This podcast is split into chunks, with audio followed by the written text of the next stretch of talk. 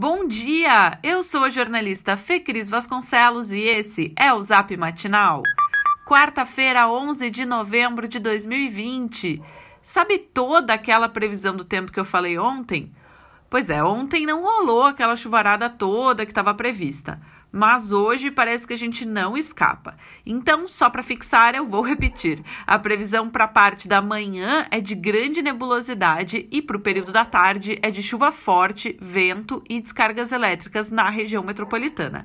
Em Porto Alegre, mínima de 20 e máxima de 26 graus. Passado um dia do indeferimento da sua candidatura pelo Tribunal Regional Eleitoral, a decisão do candidato José Fortunati, do PTB, era de se manter na disputa pela Prefeitura de Porto Alegre.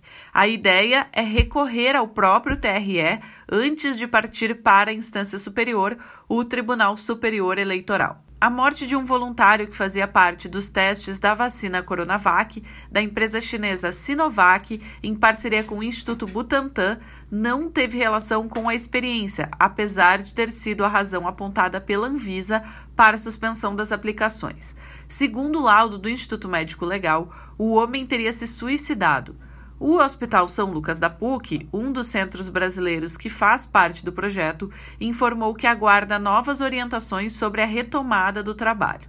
Antes da TV Cultura divulgar a provável causa da morte do voluntário, o presidente Jair Bolsonaro chegou a comemorar a suspensão dos testes no Twitter e fez acusações contra a eficácia da vacina sem apresentar nenhuma prova.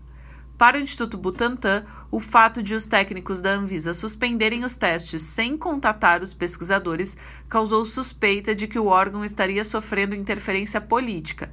Já o presidente da Anvisa, Antônio Barra Torres, afirmou que a guerra política deve ficar fora dos muros da agência. E enquanto a vacina não chega, pessoas seguem adoecendo e morrendo. O Rio Grande do Sul chegou a 6.001 mortes por Covid-19 ontem, segundo registros da Secretaria Estadual da Saúde. Apenas 6% das 2.647 escolas da rede estadual de ensino voltaram às aulas presenciais. Conforme a SEDUC, 234 municípios têm decretos que impedem o retorno.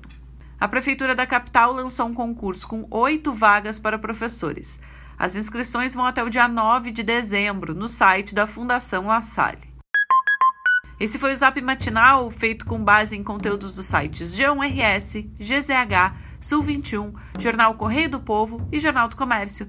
Nós trazemos notícias gratuitas todos os dias no seu celular. Se você quiser sugerir alguém para também receber esses boletins, o link está no texto que você recebeu.